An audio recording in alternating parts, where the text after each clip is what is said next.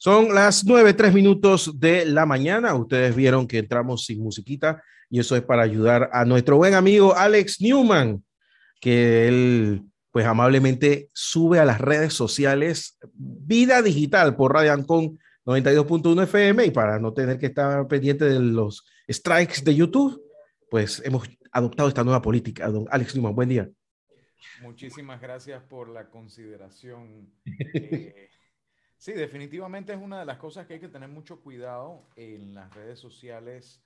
Se toma muy en cuenta el tema de los derechos de autor y cuando tú subes algún tipo de música o lo que fuera para lo cual no has adquirido los derechos, tanto YouTube como Instagram, como Facebook o lo que fuera, pues utilizan algoritmos que detectan cuando haces esto y entonces ellos o te hacen un llamado de atención o en algunos casos, por ejemplo, YouTube lo que hace es que si tú eres un creador de contenido que monetiza lo que tú haces, esa monetización en vez de ir a ti, irá a el, creo que la palabra es derechohabiente, aunque mm, es una palabra medio cromulenta, pero al dueño de los derechos de lo que sea que hayas utilizado, llámese un video, una música o lo que fuera. A veces se pasan, a veces, por ejemplo, yo recuerdo una vez yo hice una grabación de un evento en México y entonces hice una toma así panorámica de donde se ve un monumento importante que está en Ciudad de México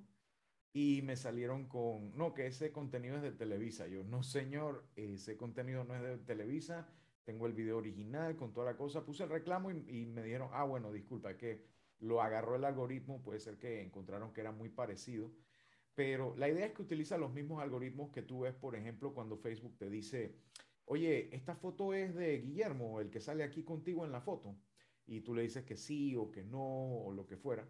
Eh, asimismo, también utiliza los mismos algoritmos que cuando tú utilizas aplicaciones como Shazam, como Music Match, que tú escuchas una canción y tú quieres saber quién es el autor o cuál es la canción, ellos escuchan y de acuerdo a los diferentes patrones del sonido, eh, eso funciona como una especie de huella digital en cuanto a las imágenes. O como cuando tú le das botón derecho, buscar esta imagen en Google, en el navegador, y te permite buscar imágenes parecidas o iguales a esa imagen. Cosa que es súper importante cuando estás recibiendo mensajes, por ejemplo, de estas cuentas que tú ves mucho en Google de fulano, pocotón de números, recién creada, que solo tuitea de política de 8 a 5, de lunes a viernes, que ya tú te das cuenta que son cuentas falsas porque le das botón derecho a buscar imagen del, del perfil y te encuentras que es una imagen robada de algún otro perfil o de un anuncio publicitario o de, de, un banco de imágenes o lo que fuera. Así que sí, es, es bien importante tomar en cuenta eso. Los temas legales a la hora de producir contenido son, eh, son algo que tenemos que tener en cuenta todos, no, no solo si eres un productor profesional de contenido, sino también en el caso de que estés subiendo contenido a tus redes. Ahora, hay que ¿ah? Es terrible. Sí, sí. Ahora, tienes que tener cuidado también. Es una excusa que agarran muchos para estafar y engañar en el sentido de que te mandan un mensaje a tu Facebook, a tu Instagram, a tu YouTube o lo que fuera y dicen, eh, somos de X lugar, puede ser de la misma red social o de una disquera o lo que fuera y hemos detectado que tú subiste un contenido que viola los derechos de autor, así que entra aquí para poner el reclamo y te mandan un enlace. El enlace se parece a la red social, la gente sin querer, sin saber, sin fijarse, mete sus datos y le brinda de esta manera un tercero los, eh, la información necesaria para poder entrar a su cuenta y luego pierden el control de su cuenta. Hay muchas personas en estos días que me han contactado eh, para tratar de recuperar sus cuentas y demás en, redes. Dicen me hackearon, pero la verdad es que no hubo ningún hackeo. Generalmente cuando te fijas es que recibieron un correo electrónico, un mensaje de texto o algo diciendo, oye, mete tus credenciales aquí. Y las personas, pues lamentablemente, son muy confiadas y hacen caso de estas peticiones y entonces quedan eh, sin el acceso a sus redes sociales. Así que tengamos mucho cuidado cuando eso pasa.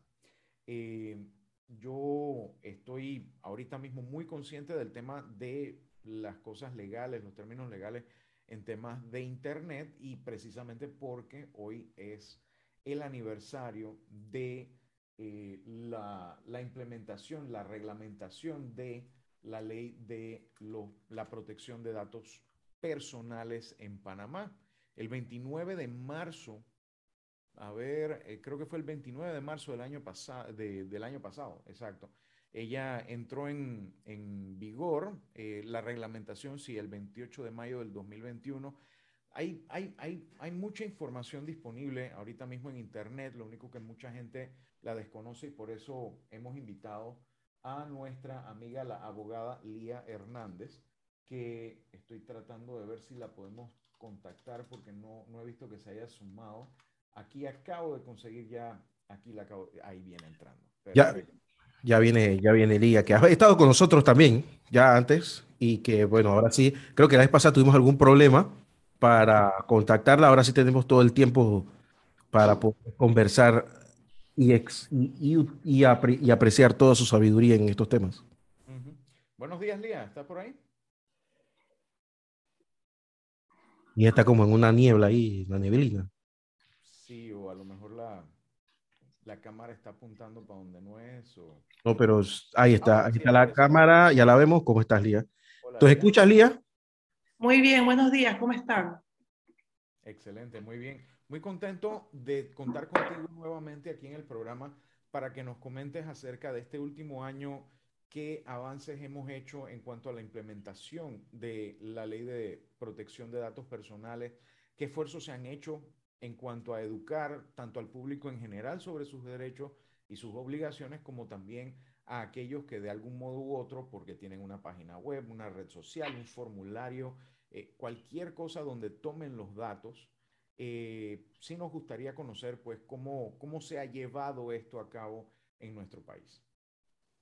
Sí, claro. Como saben, esta ley entró en vigencia exactamente ayer en un año, es decir, el 29 de marzo del 2021, pero previo a ese año tuvimos dos eh, años para prepararnos para la aplicación de la ley. Estos dos años que tuvimos para la aplicación de la ley fueron dos años que lastimosamente se vieron interrumpidos por la llegada de la pandemia, lo cual imposibilitó tanto a la autoridad competente de hacer las debidas capacitaciones, hacer el debido trabajo de difusión y concientización que era necesario para que la gente supiera la importancia que tiene la ley, y por otro lado, las empresas que decidieron destinar su presupuesto ya sea a mantenerse vivas o a a poder pagar muchos salarios y, cuentas por cobrar, lo que ya sabemos todos. Entonces, ¿qué pasó en este año que ya la ley entró en vigencia? La ley entró en vigencia el año pasado. Sin embargo, hemos visto que la autoridad competente ha hecho esporádicamente trabajo de capacitación, concentración y docencia. Es un trabajo que no se puede hacer esporádicamente, es un trabajo que se tiene que hacer constantemente. Porque el tema de la protección de datos va mucho más allá de la información que se resguarda en las empresas sobre nosotros como personas o las empresas y posibles fugas de información y demás.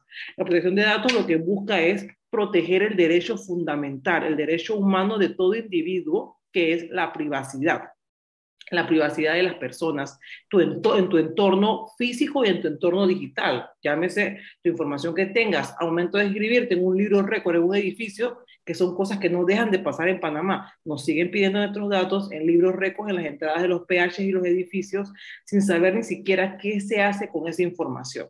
¿Y qué pasa si yo no quiero dar mi información? No puedo entrar a ese edificio. ¿Qué es la mejor alternativa? Darle la información sin saber qué, a dónde va a llegar tu, tu, información o dar información falsa.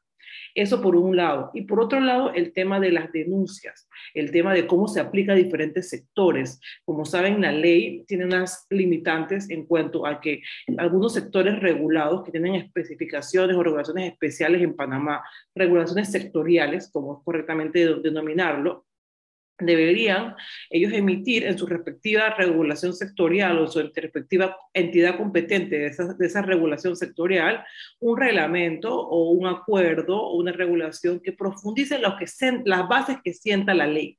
Y hasta ahora los únicos que han hecho eso ha sido la Superintendencia de Bancos a través del Acuerdo 1 del 2022 y la Superintendencia de Seguros que está ha abierto una consulta pública para que los ciudadanos manden comentarios de qué opinamos sobre ese texto que ellos han emitido.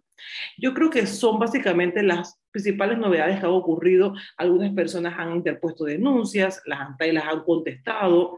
Nosotros hemos solicitado una solicitud de acceso a la información pública preguntando cuántas denuncias han interpuesto, cuántas han salido favorables, cuántos han salido en contra, a quién se les ha multado sin ningún tipo de éxito. O sea, nosotros nos han contestado al respecto. En el mes de noviembre tengo entendido que en el diario La Prensa publicaron un dato que fue de fuente fidelina del ANTAI, en el cual decían de que se habían presentado alrededor de 54 denuncias a lo que iba del mes de noviembre del 2021, que me parece que es correcto, pero ¿cómo el ciudadano sabe cómo debe poner esa denuncia? ¿Hay algún método, hay algún material que se haya difundido en redes o que se haya difundido a través de algún medio que llega a la mayoría de la ciudadanía? Porque muchos se preguntan, ¿cómo pongo esa denuncia? Quiere decir que aquellos que hayan puesto esa denuncia son gente que tienen un conocimiento medio sobre la materia y pueden acudir al ANTAI para ejercer su derecho de acceso, rectificación, con consentimiento de oposición, eh, con, con, con, cancelación oposición.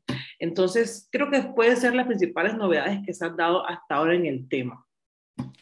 Ahora, la pregunta que mucha gente se hace para comprender un poco mejor cómo funciona todo esto es el dato personal porque estamos hablando de la ley de datos personales. ¿Qué es específicamente un dato personal? ¿Qué, ¿Cómo se diferencia un dato personal de un dato sensible, por ejemplo? ¿Y cuáles son las obligaciones que tienen aquellos que recaban, almacenan, utilizan esos datos para con las personas que con consentimiento lo brindan? Y, y también si puedes profundizar un poquito también en la, en la importancia esa del consentimiento? Por supuesto, Alex. Dato personal es todo dato que nos identifica o nos hace identificable a terceros. Y esta identificación puede ser realizada de manera directa o indirectamente. Tu nombre te identifica directamente. Tu cara tu imagen, una fotografía, te identifica directamente. Pero hay ciertos datos que no nos identifican directamente, como son, por ejemplo, los datos biométricos. El iris de tus ojos, tu huella dactilar, también son datos que nos identifican, pero no cualquiera que tenga esa información tuya puede identificarte inmediatamente, directamente, sino se utiliza un método de autenticación para hacerlo. ¿Qué pasa con los datos? Hay diferentes tipos de datos. Están los datos personales, y hay datos que por su carácter de sensible deben ser tratados con mejor, mayor cuidado. Estos son datos que, puedes, que, que pueden ser utilizados para, para causar algún tipo de discriminación de, de, de, las personas. Se puede llamar datos de tipo sensible, los datos que tienen que ver con tu estado de salud, con tu afiliación sindical, afiliación religiosa, inclinación sexual. Esos datos que de una manera u otra, por pertenecer a un grupo o una minoría, pueden ser utilizados para discriminarte. Y el titular del dato, que somos todos nosotros, porque muchas personas piensan que el titular del dato, o el dueño, como le suelen llamar, es la empresa, porque la tiene, y porque la empresa le pide esa información, él ya es el dueño de mi empresa, en ningún momento. El titular de datos siempre es una persona natural o, o persona física, de carne y hueso. El titular de datos tiene sobre sus datos una serie de derechos y a la vez tiene la posibilidad de consentir quién puede hacer ese tratamiento del dato. Llama ese tratamiento a tratamiento automatizado por medios digitales o al tratamiento por medios físicos, como los que en Panamá es muy común, el tratamiento de datos a través de libros récords, eh, folders con páginas completas llenando nombre, cédula y demás. Este, este titular de datos tiene que dar el consentimiento a toda persona que desee que le tenga su dato. Pero ese consentimiento no es que yo voy por la vida dando mi consentimiento a las personas, sino es que si yo voy a un lugar y me piden mi nombre y mi cédula, que es un dato identificable ambos, son datos súper importantes, sobre todo con la cédula de alguien en Panamá se pueden hacer muchas cosas. Yo tengo que tener certeza de para qué finalidad, con qué fin y por cuánto tiempo, y la proporcionalidad con la que van a usar mi dato. Que es lo que pasa muchas veces, nos piden la información no sabemos para qué la van a usar. Y es ahí donde yo le doy mi consentimiento. Ese consentimiento debe ser, debe ser libre, debe ser previo y debe ser informado. ¿Por qué debe ser libre? Porque no debe, no debe haber ningún tipo de coacción, no debe haber nada que condicione que yo pueda entrar a un lugar. Bueno, si usted no firme, no me, si usted no me da su cédula, usted no puede entrar aquí. No, tiene que haber una reciprocidad en ese momento. O sea, no es libre porque yo estoy dando mi consentimiento porque no me queda de otra, no porque yo lo quiero hacer libremente. Tiene que ser previo. No que de cuando yo bajé del PH del edificio me pidieron mi cédula. No, tiene que ser antes, anteriormente a que yo lo haga. Y sobre todo tiene que ser informado. ¿Y a qué nos referimos con informado? Que nos informen, que nos digan, que nos expliquen para qué finalidad lo están pidiendo. Este, este número de nombre y cédula y hora, su teléfono, estamos pidiendo para temas de seguridad, porque anteriormente en el PH se han presentado temas de seguridad y lo que hacemos con él es guardarlo por un periodo de tiempo. Después de un mes, todas las personas que han sido registradas en este libro récord, en este sistema informatizado, van a pasar a nuestra base de datos para ser almacenados por un tiempo prudencial en caso de posibles investigaciones que se den a futuro que nos digan la información para qué se está haciendo, para qué nos están pidiendo el dato. Y esto es muy importante porque muchas veces a las personas no se les pide el consentimiento. Y con esto puedo poner un ejemplo claro que es el tema de las cámaras de videovigilancia. Las cámaras de videovigilancia captan datos de carácter personal, porque captan tu imagen y tu imagen es una, una imagen, datos personales pueden ser alfanuméricos, pueden ser por imágenes, pueden ser de sonido, alguien con una voz tan peculiar como tú, que estás mucho en la radio, te puede reconocer tu voz. Entonces, ¿qué pasa con las cámaras de videovigilancia? Hay, instalan cámaras de videovigilancia en los PHs, instalan cámaras de videovigilancia en las oficinas por temas de seguridad, pero a la vez esa seguridad, que es lo que se busca promover, está violentando un derecho del individuo, que es su privacidad. Y ni siquiera se le pone de conocimiento que esa cámara está ahí y para qué fin o con qué finalidad se está utilizando. Entonces, esos son los principios básicos de la protección de datos que muchas personas no les queda clara y que hacen de que no se aplica de una manera correcta, porque esta ley lo que busca no es que las empresas dejen de utilizar datos. Esta ley lo que busca es que se puedan utilizar datos de una manera, de una manera efectiva, eficiente, y que como todos sabemos, los datos son una fuente y son sobre todo uno de los activos intangibles más importantes de las organizaciones. Y sin los datos no podemos hacer mucho trabajo de inteligencia de datos que sirven para saber muchas cosas dentro de las empresas y para, para poder mejorar la competitividad de los países, los temas de economía digital. Entonces, sienta las reglas para saber cómo utilizar los datos personales y poder hacer un uso efectivo y correcto, o mejor dicho, como se llama en temas de protección de datos, un tratamiento adecuado de la información personal. Hablando del tratamiento adecuado, la ley no contempla, hasta donde tengo entendido, corrígeme si estoy equivocado, eh, el tema, por ejemplo, del el almacenamiento, ya sea cifrado o de una forma responsable que asegure o por lo menos asegure la intención de que esa información no sea accedida de forma indebida por terceros o sí? Bueno, eh, la ley 81 es bastante básica y tiene un reglamento que especifica mucho más a profundidad ciertos aspectos que la ley quedaron muy muy amplios y aunque, la ley, aunque, aunque muchos digan que las leyes son amplias para poder que los abogados las interpreten, hay ciertos aspectos en temas legislativos que tienen que ser explicados de una manera para que pueda ser entendido por el receptor de esa ley, que sobre todo son los ciudadanos. ¿Qué pasa con el tema de acceso a la información indebida? Y qué pasa también con muchos otros temas que quedaron pendientes en la ley. Con respecto a eso, supone que después de la reglamentación, la ANTAI como autoridad competente debía emitir una serie de manuales de procedimiento de cómo se trataría los ciertos datos sobre cierta categoría de datos, por llamarlo así. Como les dije, el tema de superintendencia de bancos, superintendencia de seguros, el regulador de las telecomunicaciones, cada uno de ellos debe regular su tratamiento sectorial de datos. Pero otros temas, los cuales no tienen tratamiento sectorial en la República de Panamá, la ANTAI debe sentar las pautas y los manuales y la información de cómo se debe hacer eso. Y es lo que a muchas personas les queda súper poco claro. ¿Qué pasaría en caso de un acceso indebido a la información? ¿Y qué pasaría en el caso de una filtración de información ¿Cómo se recurriría? ¿Se recurriría ante la ANTAI por ser autoridad competente o se recurriría por la vía penal, sabiendo que en Panamá existen en el Código Penal dos tipos penales que harán sobre el acceso a la información indebida y trata sobre el, el, título sobre seguridad informática en el Código Penal.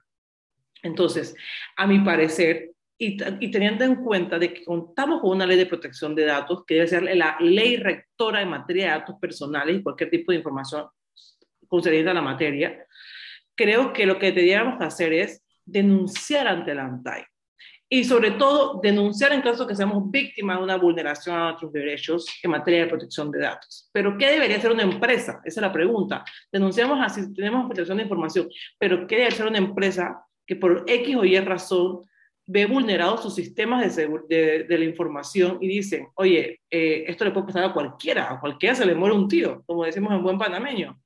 Pero ¿qué deberían hacer? Ellos deben notificar a la autoridad competente cualquier tipo de, de fuga de información, porque no notificar a la autoridad competente, al menos en la costumbre de la protección de datos en otras partes del mundo, es una agravante a cualquier multa, porque sería ocultar una realidad de lo que está pasando. Entonces, es más vale decir, hemos tenido una posible vulneración de los datos, de esta base de datos y vamos a poner de conocimiento a la autoridad competente de que esto está pasando y que vamos a hacer todas las acciones debidas de forma tal de que podamos solucionar el problema. Que les pongo de ejemplo, ¿qué sucede cuando en otras partes del mundo, Google, Facebook o las Big Tech han tenido alguna posible fuga de información? Siempre se sabe por delante, siempre es un comunicado de prensa, siempre lo informan, porque esta es una manera de reducir esa posible multa en caso de que posterior a eso la autoridad competente realice la debida investigación para ver si realmente esa empresa cumplió con los parámetros que debe cumplir, para la redundancia, en materia de protección de datos en cuanto a temas de seguridad, en cuanto a temas de respaldo de la información, qué tipo de respaldo utilizó, qué tipo de herramientas utilizó para proteger la información, etcétera. Interesante, mira, eh, en estos días yo tuve una conversación por Twitter con don Irving Hallman de que eh, hay personas que meten sus papeles de jubilación y no pasan más de 3, 4 horas cuando ya empiezan a llamarlos para ofrecerles préstamos de las financieras y demás. Por otro lado, cada par de semanas recibimos mensajes de correo de un fulano en particular que tiene nombre y apellido y número de teléfono eh, y que así flagrantemente dice, yo te vendo las bases de datos de Certracen, del Seguro Social, del registro público del Tribunal Electoral, de Fenosa, de los corredores, etcétera, etcétera. ¿Qué pena le corresponde a este señor por estar haciendo estas cosas y qué pena le corresponde a estas instituciones por eh, sus datos estar siendo publicados de esta manera o vendidos de esta manera sin haber ellos reportado esta fuga de información que permite que este señor eh, ejecute esta acción que además de ilegal es eh, una falta a la ética. Exactamente, Alex. Y eso es la pregunta que muchas personas se hacen. La pregunta de cómo, a pesar de que tenemos una ley de protección de datos, sigue ocurriendo esto. ¿Cómo, a pesar de que estamos ya a un año de entrada en vigencia, seguimos recibiendo estos correos, nada se está haciendo al respecto, es como un poco como, la ley ha quedado un poco en letra muerta para muchos. Y sin embargo, ¿qué tipo de pena? Eh, es un procedimiento que aún la ANTAI no ha definido cómo se debe aplicar a este tema. La ANTAI ha puesto a disposición del público dos correos electrónicos en el cual tú puedes presentar denuncias. Y en el caso de que a ti te envíe alguien un correo electrónico como ese, lo ideal sería presentar una denuncia, como esa persona suele firmar con su nombre y con su celular, poner esa información en su correo electrónico, porque la ANTAI debería hacer la debida averiguación, llamarle y decirle, o investigar cómo usted obtuvo esa base de datos, que luego entraría una, una cadena de investigaciones porque luego está la gente, ese atrasem de Unión Fenosa, de Antiguo Cableonda, hoy Tigo, y toda esa base de datos que él te ofrece, porque detrás de cada una de esas entidades hay gente que a lo mejor le proporciona la información a él, pero ¿quién fue? ¿Y hace cuánto fue? Porque esa base de datos la están manejando o quién sabe si hay una filtración de la información desde los sistemas de estas entidades que nadie sabe y desde ahí él obtiene toda la información. Y luego, ¿qué pasa con la información que es de fuente pública, que es información que está en posesión de organismos públicos en Panamá? La gente piensa, no, porque esa, porque esa información es información que, que está en posesión de un organismo del Estado. Yo no necesito ningún tipo de consentimiento y yo no necesito porque esta información es pública de por sí. No, para nada, no es pública de por sí. Las entidades públicas también deben adaptarse a la ley, también deben cumplir con la ley de protección de datos. Y yo creo que esa es una de las asignaturas más pendientes a un año de la entrada en vigencia de esta ley. No saber, no estar conscientes porque no sabemos y no creemos que realmente estas entidades públicas están siendo educadas o capacitadas sobre lo que deberían hacer. Mi recomendación personal es pena en el Código Penal para estas personas no existe por un lado, porque no hay un artículo que taxativamente trate este tipo de información. Y dos, poner la denuncia ante la ANTAI. Al poner la denuncia ante la ANTAI, la ANTAI debe hacer investigación de vida. Pero, ¿qué es la ANTAI? Una institución que no consta con más de 40 funcionarios públicos, que no se da abasto con el tema de transparencia acceso a la información pública gubernamental, que los casos de corrupción y de investigación de funcionarios públicos son el orden del día en la República de Panamá y que ha dejado como protección de datos una, un, tema secundario en su agenda. Y esta es una de las principales críticas que nosotros como miembros de la sociedad civil siempre eh, discutimos en la discusión de de del proyecto de ley desde el año 2016. ¿Por qué darle a la ANTAI esta posibilidad de ser el rector en protección de datos cuando no tenía los recursos? ¿Por qué no creó una autoridad, una oficina independiente que pudiera llevar este, este proceso de protección de datos personales en Panamá? Y lastimosamente no fue así.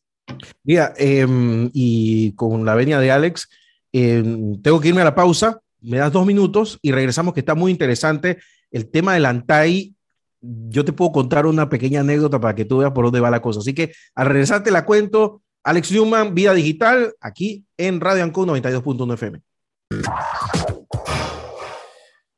9.33 minutos de la mañana, ya estamos de vuelta con Vida Digital con Alex Newman y nos acompaña la abogada Lía Hernández. Estamos hablando de a un año de la ley de protección de datos en Panamá. Lía, hago y, Alex, hago un pequeño paréntesis. Para el año 2003, en la campaña electoral, eh, se propuso hacer una especie de oficina anticorrupción que tuviera dientes, o sea, que, pudiera ejecutar, que pudiera llevar al Ministerio Público eh, diferentes temas que tuvieran que ver con acceso de datos, corrupción, esas cosas. Em, pero después cuando entra el gobierno en el año 2004, eso se diluye y se crea este ente cuyo propósito era ser completamente educacional y se pone de primera directora a la doctora Alma Montenegro de Flecha. O sea que cuando Antai comienza, comienza prácticamente como una especie de escuela anticorrupción, en la cual se iba a ir a partir de ahí a los diferentes ministerios para explicarles cómo portarse bien, cómo hacer las cosas bien, ser transparentes, eso. Entonces, eso, eso ha ido modificándose dependiendo de quién sea, pero ni la estructura, ni la ley, ni el personal, ni nada está hecho para, para lo que necesitamos. ¿Me entiendes? Ese es el origen del problema. Interesante. Así que, no, no, no, y, y, es un punto muy importante. Ahora, el público en general necesita informarse mejor qué recursos existen, ya que pues no, no ha habido un esfuerzo tan amplio en cuanto a educar a la población o lo que fuera, cómo podemos nosotros como público en general conocer mejor nuestros derechos y perdón, aquellos que tengamos página web, redes sociales o que organizamos, por ejemplo, eventos online y que de pronto tenemos que tomar datos de las personas como nombre, dirección, número de teléfono, correo electrónico, aquellos que tengan tiendas online ¿qué deben tomar en cuenta o cómo deben informarse a la hora de estar en cumplimiento de esta, de esta ley y más allá del cumplimiento de esta ley, de tener las mejores prácticas en cuanto al almacenamiento o la eh, el brindar estos datos personales.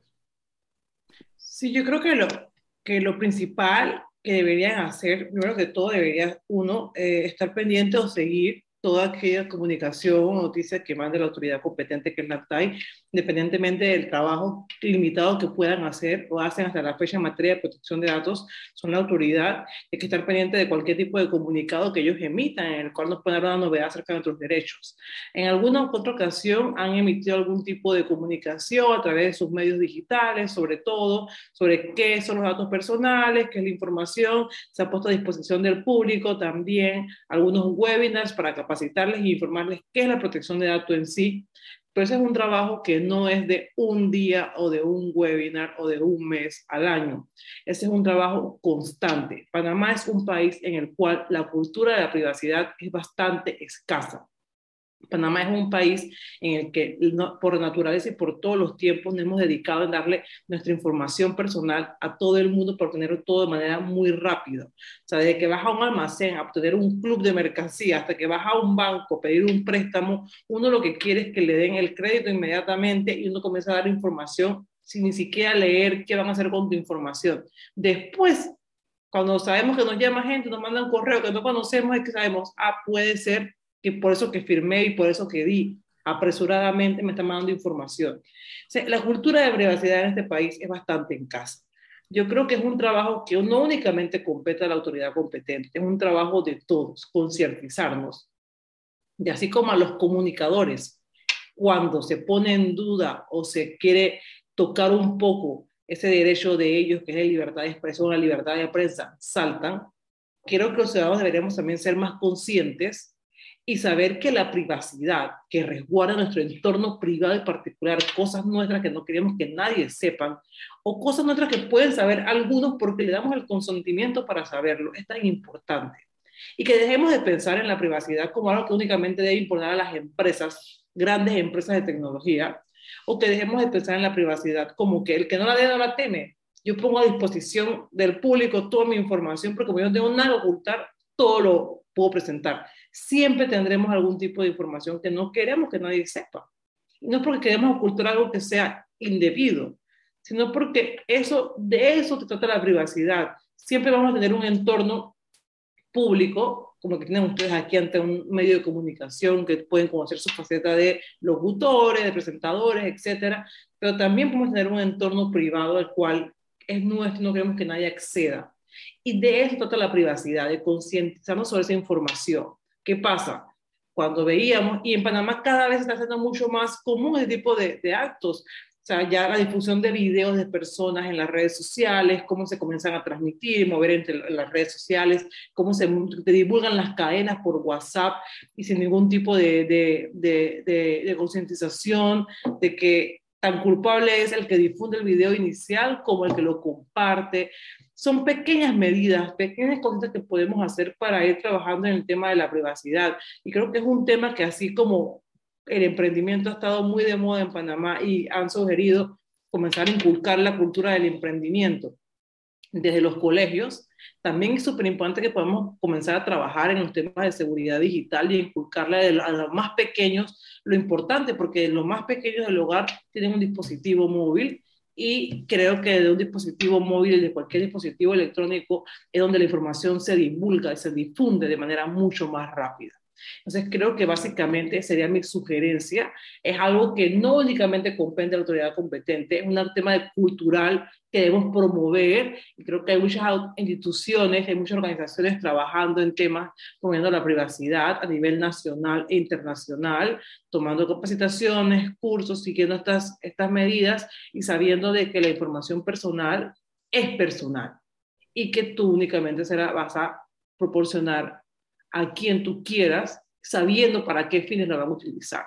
Creo que es un poco el tema de la educación y la docencia que son súper importantes en materia de protección de datos y de privacidad. Ahora, en ese sentido, una de las cosas que yo siento que muchos o tenemos una idea equivocada porque lo hemos visto en redes sociales o en los medios o lo que fuera, un, tema del cual creo que tenemos una idea equivocada y tú nos puedes ayudar también a esclarecer esto.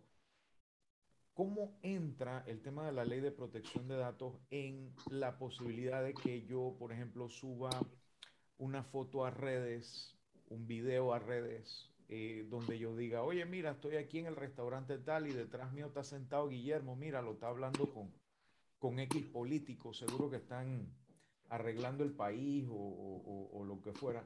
Eh, ese tipo de, de acciones que uno puede hacer de manera básicamente inocente, en el sentido de que uno no está haciéndolo con malicia de ninguna clase ni nada. O que incluso a veces un restaurante puede estar tomando una foto desde un mostrador de la clientela que está en ese momento disfrutando.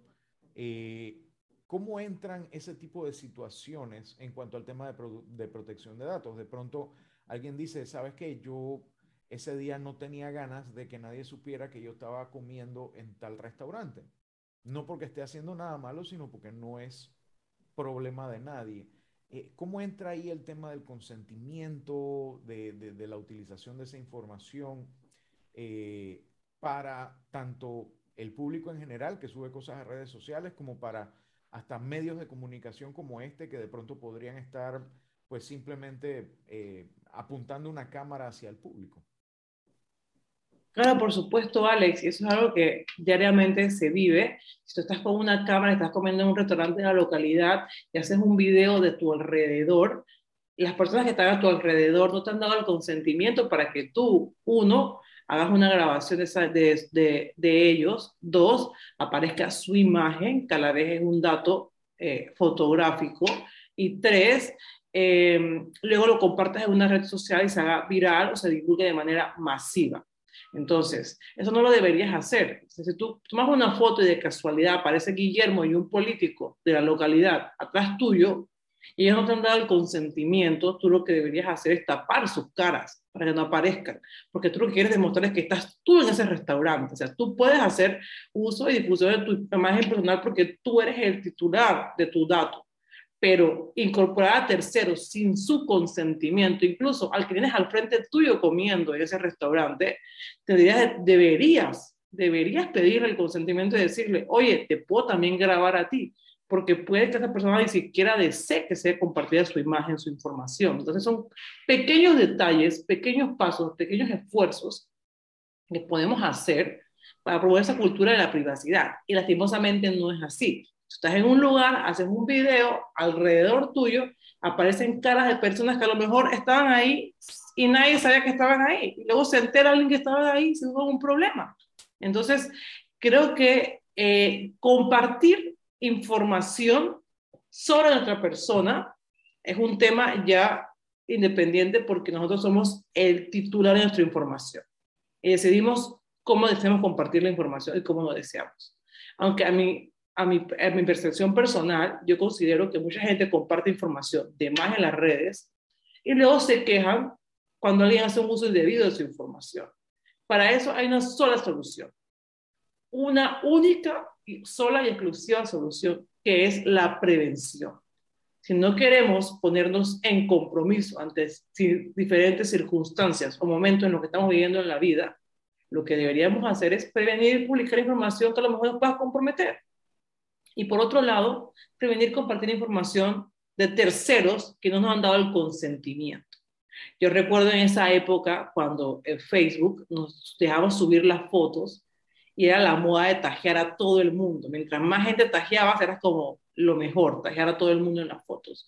Y muchas personas que fueron tajeadas en muchas fotos, luego vieron cómo gente se enteraba de cosas que estaban en fiestas, en el estado de embriaguez en la que se encontraban, etcétera y no les gustaba esa, esa facilidad. Luego Facebook dio la posibilidad de que tú pudieras aceptar que se te tajeara y tú debes aprobar que te tajearan o no. Entonces, creo que un poco el ejercicio es así parecido, que te están pidiendo la autorización para que tu foto pueda ser publicada y pueda ser vista por otros. Pero igualmente, ese que subió la foto ya la subió a su perfil y ya va a tener su grupo de seguidores o de amigos que van a ver tu foto y a lo mejor tu estado no es el mejor en esa circunstancia, en ese momento, pero como tú le dices, no subas la foto, salí mal. Hay gente que no le importa eso, como que, ay, déjalo así, no pasa nada. Es tu imagen, Tu imagen es un dato fotográfico que te hace identificar y te pueden ver y pueden decir, mira, ahí está Alex, ahí está Guillermo, ahí está Lía. Entonces, podrías decirle, baja la foto, por favor, no quiero que se me, se me publique esa foto porque no me gusta cómo salí o el estado en que me encontraba, etcétera. Son pequeñas eh, medidas que la ley no las dice taxativamente, hay que hacer esto, pero son pequeñas medidas y cosas que poquito a poquito podemos ir inculcando en la ciudadanía de cómo hacer un uso correcto de la información propia y también de terceros, para promover esa cultura de privacidad que les decía que es tan escasa en Panamá y que debemos seguir promoviendo y que estos espacios nos ayudan sobre todo a hablar sobre el tema y que llegue este mensaje a muchas más personas para que puedan tener conocimiento sobre qué realmente es la protección de datos y la privacidad.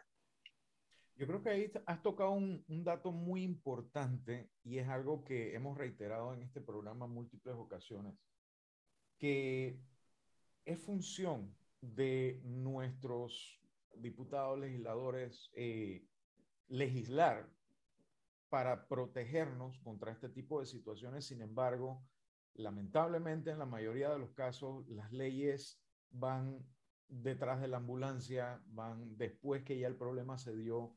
Y es como los letreros que dicen prohibido hacer tal cosa y es una cosa ridícula y tú te preguntas quién habrá sido el primero que hizo esa cosa ridícula que hizo que alguien tuviera que poner un letrero eh, que dijera algo así como por favor no se tomen el champú o no, o sea, hagan alguna tontería. Y entonces y de ahí la importancia de la educación. La inmensa mayoría de las leyes que nos protegen contra las estafas, eh, los engaños o estas acciones no éticas de utilizar nuestros datos personales de mala manera, se pueden evitar más barato, más fácil, más rápido y más efectivo a través de la educación. Sí, las leyes están para protegernos y esa es su función y es bueno que las tengamos.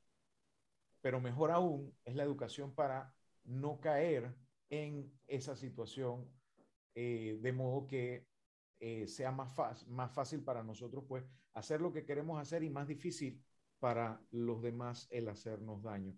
Eh, hay que reconocer el esfuerzo que has hecho tú y que ha hecho IPANDETEC en cuanto a este tema de educar tanto al público en general como a los dueños de empresas, como a las instituciones, eh, y a todo el que se ha acercado a ustedes. Ahora, si la gente quiere conocer un poco más del tema y acercarse, por ejemplo, a IPANDETEC y a otras organizaciones para eh, informarse y educarse mejor, ¿cómo pueden hacer para contactarlos?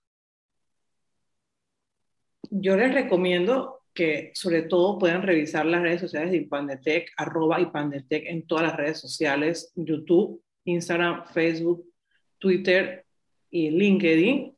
Eh, actualmente están trabajando en un proyecto súper interesante que es sobre la privacidad y el aspecto de la vigilancia y cómo en, ciertos, en ciertas localidades de Panamá, Costa Rica y Guatemala utilizan cámaras de videovigilancia, los cuales los ciudadanos no tienen ni siquiera idea que están instaladas ahí y con qué fines son realizados. Y también hay un informe que hicimos hace mucho tiempo sobre los principios básicos de la protección de datos, que para aquel que quiera leer un poco sobre qué es la protección de datos personales puede leerlo y puede leer el capítulo que trata sobre Panamá y sobre su ley, cuando recientemente fue aprobada en el año 2018 y posterior sanción en el 2019. También hay otras organizaciones internacionales que ven el tema de la privacidad, como es el Observatorio Iberoamericano de Protección de Datos, o IPRODAT.com, que puedan acceder y ahí hay una serie de artículos, referencias y un informe legislativo de todos los países del mundo donde tienen leyes de protección de datos. Y luego, en materia internacional, aquellos que están, están interesados en capacitarse o en sacar algún tipo de certificación en temas de protección de datos, hay una organización que se llama la IAPP, que es el International Association for Privacy Professionals, y ellos tienen una serie de certificaciones que te puede certificar sobre protección de datos dependiendo del parte del mundo donde vives. En, Asia Pacífico, en Europa, en Estados Unidos, etcétera. Y sería súper bueno que revisaran en iapp.org. Ahí les he dejado datos de tres organizaciones que ven el tema de privacidad, protección de datos como su día a día y que puede ser de interés para muchos de ustedes. Muchísimas gracias. No sé si Guillermo tenga alguna otra consulta antes de ir cerrando el programa por hoy, porque ya estamos casi sobre la hora. Guillermo. Creo que Guillermo está lejos del micrófono en este momento. Igual, eh, no sé si los amigos de Ancon pueden, eh, no sé quién está en controles ahorita mismo, estar pendientes pues para que vayamos cerrando la entrevista y puedan ir pasando a la programación regular. De verdad, nuevamente, Lía, muchísimas gracias por haber estado con nosotros, habernos eh, hablado sobre el tema de los datos personales, la protección de los datos personales, cómo la ley afecta al usuario, el, usuario en general, a las empresas, a las instituciones, y esperemos que, bueno, sigamos aprendiendo más y teniendo mejores prácticas en cuanto al tema de la conservación, la preservación, la, la, protección de los datos personales en nuestro país y que esta ley también tenga la oportunidad de evolucionar, de crecer y de mejorar para llenar esos pequeños vacíos que pueden dar eh, pie a problemas más adelante si no estamos pendientes, sobre todo en un mundo donde estamos implementando temas de comercio electrónico, eh, dinero electrónico, NFTs, criptomonedas, etcétera, y son datos que también cruzan por lo de datos personales que también eh, tenemos que tomar en cuenta a la hora de preservar nuestra privacidad. Gracias, Lía. Eh, gracias a los amigos de Radio Muchas gracias a ustedes. Ah, ahí está Guillermo. Eh, sí, estaba despidiendo, Guillermo, que no. No, no, no, yo siempre estoy aquí. Lo que pasa es que yo soy lo suficientemente feo como para que no esté todo el tiempo. Ah, entonces siempre oculto mi cara. tenemos más cara para radio, dicen. Somos más de radio, somos más de radio. Lía, muchísimas gracias. Tú sabes que Radio Ancon es tu casa y vida digital, por supuesto, la puerta de entrada. Así que gracias por estar con nosotros. Muchas gracias, un placer. Hasta luego, hasta la próxima. Hasta luego.